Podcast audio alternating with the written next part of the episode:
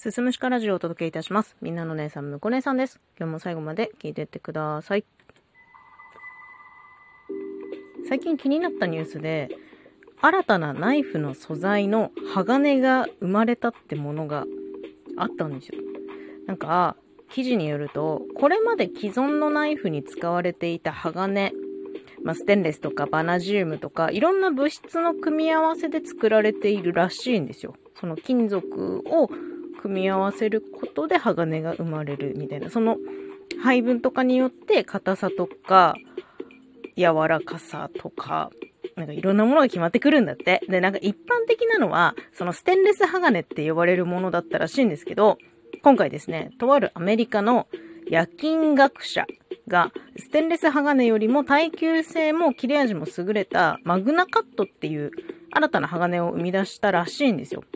で、まあ私はね、このニュース記事を読んで驚いたんですよ。この夜勤学って聞いたことある？普通に生きてて聞かなくない？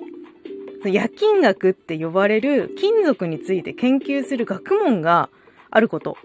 そしてですね、その研究者たちは今でもなおこう新たな金属の組み合わせについて日夜研究に当たっているっていうこの事実に対してもう私はね、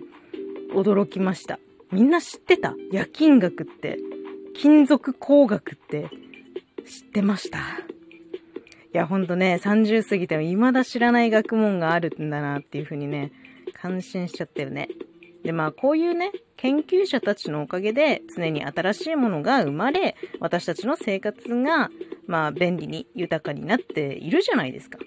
研究職って私マジですごいなと思ってて、こう一つの新たなものに対して、その何百回何千回とトライアンドエラーを繰り返して、で、こう、一回一回ね、研究のデータを取って、で、あ、じゃあ今度はこのやり方でやってみよう、みたいな形で、またこう繰り返し実験を続けてるわけじゃないですか。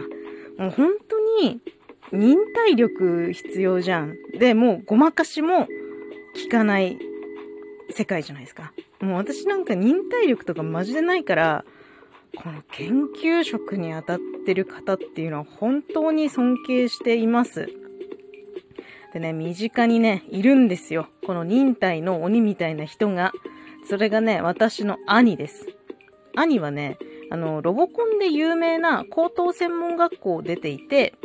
で、それは5年生なんですよね。で、5年間、それ、まあ、高校、高等教育と同じ扱いになるらしいんだけど、その5年間で出て、で、大学3年生から編入して、で、最後までなんか大学院のなんか最後のなんとか課程みたいなところも出て、で、研究室に入ってたんですよね。で、まあその後は、今は、あのー、企業にですね、就職しているんですけど、なんかその会社の中で開発をしているらしいんですよ。一応、あの、大手企業なんですけど、で、話聞いたんだけど、難しすぎてよくわかんなくて、その開発しているものが何なのか 難しくてわかんないの。そのね、兄の高専時代っていうのも、まあ、特に科学ですね、化学の方、バイオ学っていうのが兄は得意とか好きだったみたいで、兄がね、高専2年か3年ぐらいの時なんだけど、なんかね、珍しくテンション高いなと思ったら普段は落ち着いてるんですよ。テレビって笑ったりとかするけど、なんかこう、自分のことで喜んだりとかってあんまりない人だったんだよね。で、なんか珍しくテンション高いの喜んでるなと思ってどうしたんって聞いたら、いや、イカをね、光らせるのに成功したんだよって言って喜んでて、わからん世界だなってちょっと思っちゃいましたね。だって兄17歳とかだよ。もっとなんかあるじゃん。普段さ、こう、静かな17歳がなんでこんなニコニコしてるかと思ったら、イカをね、なん、なんかの方法で光らせてたんだって。でもなんか研究職につける人っていうのはこういう人なんだろうなっていうふうに思います。何百回何千回の実験の末に成功にたどり着くのが楽しいんだろうなってそれが兄にとっての楽しみなんだろうなって思います。私はもう17歳の時なんか何してたかって言ったらお笑いオタクで声優オタクで漫画読んでみたいななんかそんなことしかしてなかったな、本当に。今はもう兄もすっかり大人になってね。何で喜んでるんでしょうね。ちょっとコロナ禍ということで2年ぐらい会ってないのでわかんないんですけど、